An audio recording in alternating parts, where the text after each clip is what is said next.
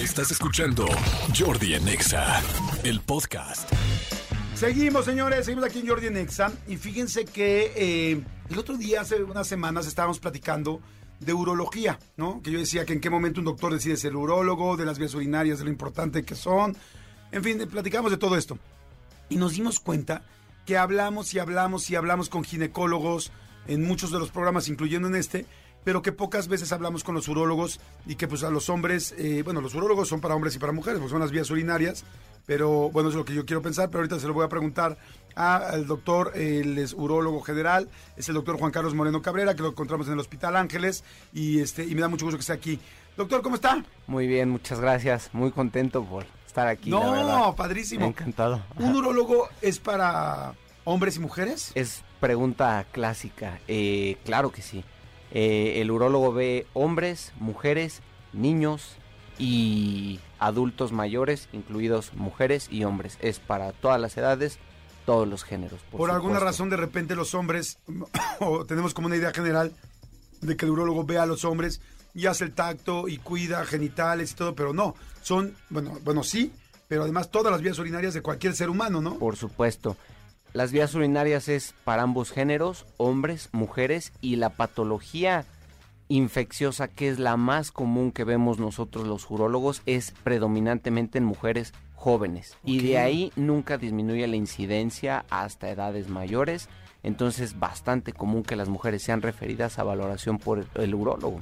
Una mujer que siente infección, que cuando orina le duele, que me imagino que un millón de cosas que pueden pasar, ¿no? Lo más común es que en mujeres jóvenes sean problemas infecciosos. Pueden llegar a complicarse hasta con cálculos renales, cólicos renales, sangrados intermitentes y en edades ya más avanzadas, mujeres con partos, multigestas, antecedentes obstétricos o que han sido intervenidas por problemas ginecológicos tengan condiciones como incontinencia urinaria, que es bastante común, eh, retenciones urinarias, mm, cálculos urinarios sería lo más común, incontinencia, cálculos e infecciones, pero claro que vemos mujeres. Ok, ¿un urólogo ve solamente las vías urinarias, o sea, todo, todo lo que tiene que ver con vías urinarias o alguna otra parte de esta zona? que quizá, porque luego hay muchas veces que dices, me pasa esto, me duele esto, y no sabes a con qué doctor ir. Claro. Claro, buena pregunta. ¿Solamente las vías urinarias? Nosotros vemos vías urinarias que se dividen en altas y bajas. Las vías urinarias altas son riñones, todo el componente renal, incluido el uréter, que es el tubo que drena el riñón hasta la vejiga, es terreno del urólogo, y las vías urinarias bajas, vejiga, uretra, próstata y todo lo que es genitales masculinos. Esa es nuestra área vías urinarias altas y bajas en ambos géneros y patología genital. Problemas testiculares, problemas genitales, pene, periné, enfermedades de transmisión sexual. Todo eso es el terreno que nosotros los urólogos abordamos. Ok, ah, entonces aquí entiendo por qué tenemos la idea de que es para hombres, porque solamente ven los genitales de los hombres y los genitales de las mujeres los ve un ginecólogo. El ginecólogo, ah, exactamente. Ya entendí. o sea, en realidad el el ginecólogo sí solo atiende mujeres, pero el urologo atiende hombres y mujeres. Exactamente. Mira, a, esta edad apenas estoy entendiendo, pero está bien interesante. Es muy importante porque mucha gente cree que no debe de ir al urólogo por tener género femenino, para nada, ¿no? Condiciones infecciosas, condiciones urinarias altas, bajas, es de referencia para nosotros. Ok, ¿cuál es la diferencia entre un urólogo y un proctólogo? Buenísima pregunta y característica, ¿no? El proctólogo está enfocado más que nada a la patología ano-rectal. Eh, se dedica a ver patología como lo más común son enfermedades hemorroidales, fístulas anales, estreñimiento crónico, eh, dolor, dificultad para evacuar problemas del colon, que es el intestino grueso, y el recto, que es la parte más distal o terminal del tubo digestivo. Eh, se relaciona con nosotros los urólogos porque ellos valoran mucho el tacto rectal, la exploración dígito rectal, pero lo hacen más enfocado a, ver las condiciones del esfínter anal, de las hemorroides, de que no haya fístulas, fisuras, eh, lesiones, traumas, etc. Y nosotros nos enfocamos puramente a la exploración rectal en base a lo que es la próstata consistencia, tamaño, sospecha de malignidad, eh, inflamación prostática. Por eso es la diferencia del proctólogo y del urólogo. Es puramente vías urinarias y próstata, pero el proctólogo ve más analogía, patología anorrectal. ¿El proctólogo también puede checarte eh, la próstata? Por supuesto, por supuesto. La, la glándula prostática, como es sumamente frecuente que se afecte, todos los hombres tienen crecimiento prostático a cierto punto de la edad por estímulo hormonal eh, la, la, glándula prostática debería chocar, checarse en cualquier chequeo general en pacientes mayores o pacientes jóvenes con síntomas urinarios. Por eso sí la deben de checar, la saben checar, pero en caso de que haya alguna alteración, alguna condición anormal en la exploración, debe de ser referido al urólogo. Ok, está interesantísimo. Estoy platicando con el doctor Juan Carlos Moreno Cabrera, el es urólogo. Este, eh, vamos a hablar como que siempre hablamos con ginecólogos, pero pocas veces hablamos de los genitales de los hombres eh, y también de las vías urinarias para ambos, para hombres y mujeres, como acabo de explicar ahorita. Voy a ir rápidamente a música y vamos a regresar para seguir platicando con él, porque quiero preguntarte, eh, ¿te puedo hablar de tu doctor? Por supuesto, claro. Tengo que, es que además, este, es que ya todos los doctores que conozco son muy jóvenes. Este, quiero preguntarte, doctor, así como le pregunto a mi eh, traumatólogo que le digo, oye, doc, así le digo siempre. Y este, quiero preguntarte, eh, ¿cuáles son los principales problemas que tenemos los hombres por los cuales vamos a un urólogo? O sea, ¿cuáles son los principales problemas que surgen? Porque quizá hay mucha gente que necesitaría ir a un urólogo o muchas mujeres que me están escuchando que sus parejas necesitarían, bueno, en caso que sean hombres, este, que necesitarían ir a un urólogo y que no sabemos. Porque los hombres siento que nos, nunca nos enseñaron, como no tenemos la menstruación como las mujeres, creo yo que pues bueno, no adquirimos normalmente el hábito de ir con un doctor que vea nuestros genitales. Y luego siento que nada más vamos a las emergencias. Claro. Y, y, pues sí, también yo he estado ahí en la emergencia. Entonces, este, ahorita platicamos de eso, ¿te parece bien? Por supuesto, claro que sí. Ya estás, regresamos. Jordi Enexa. Ya estoy de regreso con el doctor Juan Carlos Moreno Cabrera, urólogo del Hospital Ángeles Metropolitano. Me da muchísimo gusto que estemos aquí platicando. Y la pregunta que le hice antes de, antes, bueno, en el bloque pasado, fue cuáles eran los principales problemas que los hombres eh, tenemos en nuestros genitales o nuestras vías urinarias por los que normalmente se va a un urólogo para tener una idea y ya luego nos vamos con cuáles son los síntomas y, para que sepamos, porque yo creo que estamos perdidos. Yo he ido con un urólogo, te puedo decir, que urólogo, urólogo, urólogo, quizá tres veces en mi vida. Ok. O sea, y pues digo, ya estoy en el, quinto piso, o sea que, o sea, no he ido mucho, ¿no? Más tenía yo un gastro que, sí era un gastro, que, que luego sí me estuvo checando también este, que me hacía tacto porque, ah, porque me iban a, a, operar de una hernia, en fin, pero no conozco mucho más que en las pruebas que evidentemente me he hecho de los tactos y todo esto para checarme bien la próstata, ¿no? Por cierto, ya, ya pensando lo que digo, ay caray, ya pasó como año y medio, tengo que checarme. Pero bueno, Ajá. ¿Cuáles son los principales problemas de los eh, hombres? principales problemas en varones. Eh, esto va totalmente relacionado a la edad, eh, porque pueden presentarse desde población pediátrica. La población pediátrica generalmente tiene condiciones congénitas.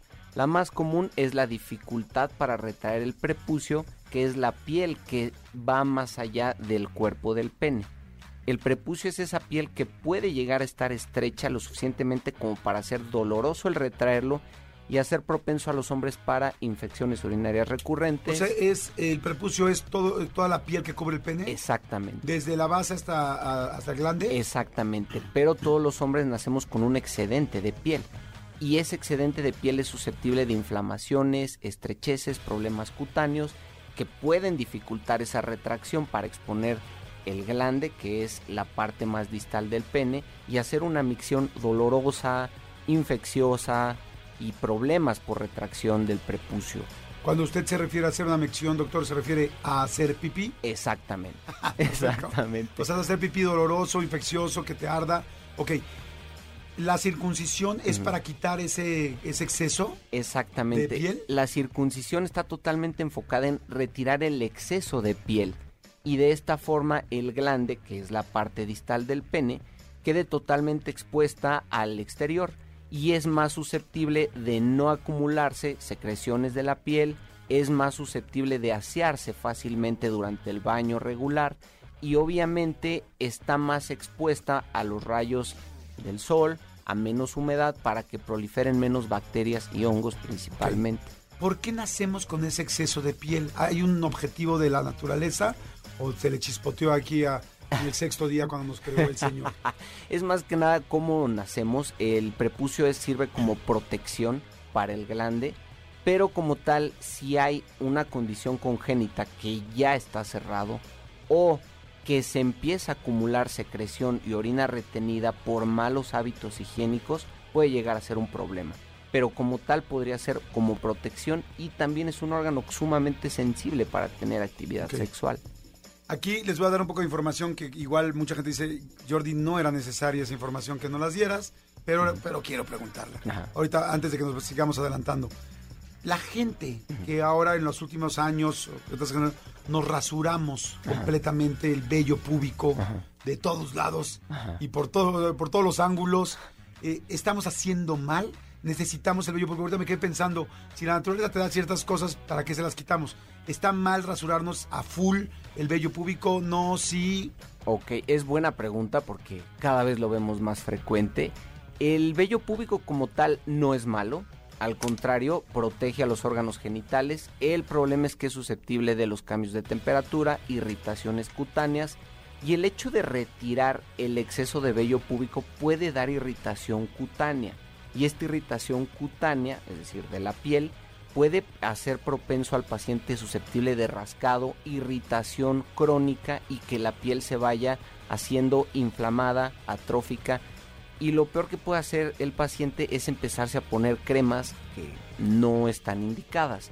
Lo mejor es que si hacen esa práctica de retirar el exceso de vello púbico no hay ningún problema, pero si notan irritación o molestia en la piel, acudir al especialista. Y es muy fácil manejar esta condición, no hay mayor tema más que aplicar protectores de la piel, pero van a resolver muy rápido estos cuadros. Pero si quitamos entonces todo el vello, en realidad no le estamos quitando a nuestro cuerpo algo que necesite para, cuidarse. Para nada. Y muchos lo hacen por cuestiones de temperatura, de preferencia y no hay ningún problema. Higiene. Bueno, no es que una persona que tenga vello público no es higiénica. Para nada. Más bien preferencia. Hay gente que, le gusta más así, o a, sus parejas, como ahora las mujeres. Ya difícilmente, pues no sé por qué no es que ande conociendo muchas mujeres, pero ya muchas mujeres, o la gran mayoría, pues se rasuran bastante. El área genital, sí, claro, no, no, es, no es algo que sea indispensable para el cuerpo, pero hay que tener cuidados en la práctica si se van a estar retirando continuamente o rasurando.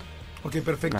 Ahora seguimos con los problemas típicos por los que uno, un hombre va al urólogo. Problemas. Ya pasamos de la población pediátrica, que son más que nada condiciones eh, congénitas, problemas de pene, problemas de los genitales como los testículos, inflamaciones testiculares, crecimiento del volumen del testículo que puede ser debido a condiciones benignas como quistes, que son sacos de agua, acúmulos de líquido que se llaman hidroceles o colecciones de agua, hernias inguinales, que tú nos puedes platicar de eso. Y también puede haber en el peor de los casos tumores testiculares. Es por eso que es importante, aumento de volumen testicular, doloroso o no doloroso, debe de ser valorado por el especialista, para no dejar pasar un mal diagnóstico. Ok, a ver una pregunta, este, ¿es real que tenemos un testículo más grande que el otro o no? Siempre hay cierta dominancia, siempre, generalmente es el lado derecho, pero como tal esto no tiene ninguna implicación en cuestiones de fertilidad o de virilidad. Uno, cualquier varón puede vivir con un solo testículo por algún traumatismo, algún procedimiento quirúrgico y no tiene implicaciones de, en cuanto a fertilidad o eh, virilidad en cuanto a producción hormonal. Sí hay dominancia. Si podemos vivir con un solo testículo y con un solo riñón, ¿Por qué venimos de fábrica con dos? Luego, la gran mayoría de los órganos eh, genitales y urinarios eh, genéticamente se desarrollan de forma bilateral. Y lo ideal es que tenga compensación. Siempre hay dominancia de un lado, tanto en riñones, testículos. Siempre hay dominancia en cuanto a la función, pero es, son órganos eh, vitales la reproducción es una función indispensable y debe de tener un órgano bilateral, un órgano que suplemente la función. Ah, ok, fantástico. Está interesantísimo. Entonces, todos estos, y para poder saber si tenemos un problema así en los testículos los hombres, estaríamos, empezaríamos a ver un crecimiento anormal. Crecimiento, aumento de volumen, aumento de temperatura o eh, dolor. son los datos eh, de alarma para ir a valoración. Ok. ¿Qué otra situación es muy típica Otra. para ir al urólogo? Ya pasando de la edad eh, pediátrica, pasamos a los jóvenes. Los jóvenes son muy susceptibles de acudir por enfermedades de transmisión sexual, que es la edad del descubrimiento, las parejas. Hay muchas enfermedades de transmisión sexual que se pueden reflejar en los genitales externos, como secreciones uretrales, lesiones, verrugas, manchas, eh, digamos, manchas o lesiones cutáneas que antes no había relacionadas a la actividad sexual. Eso es muy común en jóvenes. ¿Cuál es la infección? ¿Es, es enfermedad o infección sexual? Eh, enfermedad de transmisión sexual. ¿Cuál es la ETS que más se presenta hoy en día en México? O sea, que En- por, por lo que más ves a la gente. Claro, en varones, eh, primer lugar es virus papiloma humano, sin duda alguna. Es la que más vemos. Muchos pacientes, muchos son asintomáticos, pero son portadores. Eso es bien importante. Pero muchos pacientes desarrollan lesiones genitales relacionadas a la replicación activa del virus papiloma humano. Sé que hay muchos tipos de papiloma, Exacto. pero ese que, que- del que estamos hablando que tiene pues características que las puedes notar físicamente, ¿cómo se ve para que sepas si tu pene tiene papiloma? Perfecto, buena pregunta. bueno, no sé si tu pene o tu o todo tu bacterio, no sé. Puede ser toda el área genital, dependiendo la carga viral a la que se expone y el tiempo de exposición. Puede ser una pareja que esté en estrecho contacto sexual con un joven. ¿Y cómo se ven como verrugas vulgares? Las famosas verrugas que mucha gente luego a tener luego en el cuello, se pueden ver en el área genital.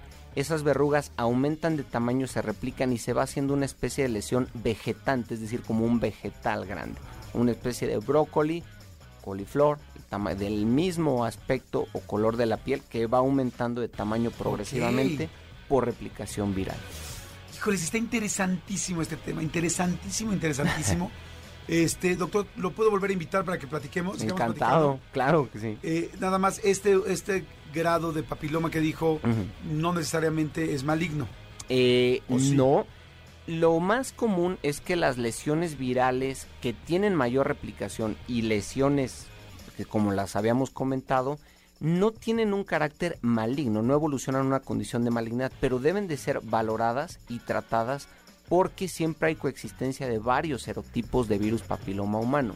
Generalmente una persona que tiene este tipo de lesiones, a pesar de no evolucionar a la malignidad, pueden coexistir serotipos que sí pueden progresar a malignidad en el hombre o en la pareja, que es la mujer, o el varón incluso. Este tipo de, de- de papiloma, este en específico del que estamos hablando, ¿cómo se cura?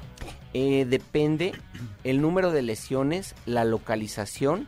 Lo fundamental es erradicar la carga viral. Puede haber varios tipos. ¿Con, an- con antibióticos? No, los virus no se tratan con antibióticos, hay que tratar directamente la carga viral y pueden ser tratamientos tópicos, es decir, cremas, lociones, eh, hay tratamientos ablativos como puede ser aplicación de congelación con nitrógeno, calor con fulguración, láser CO2. ¿Duele?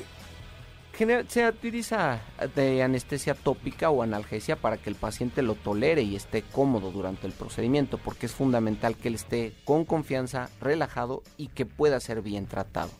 Y una vez erradicada todas las lesiones, toda la carga viral, el paciente puede ser susceptible de inmunización para eliminar por completo la carga viral y no solo eso, tener cierta reforzamiento inmunológico para posteriores contactos. Fantástico.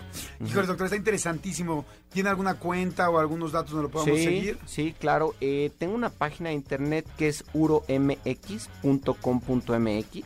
Ahí viene, de hecho, bastante información en cuanto a enfermedades de transmisión sexual y este cuándo acudir y cómo sacar una cita con el especialista.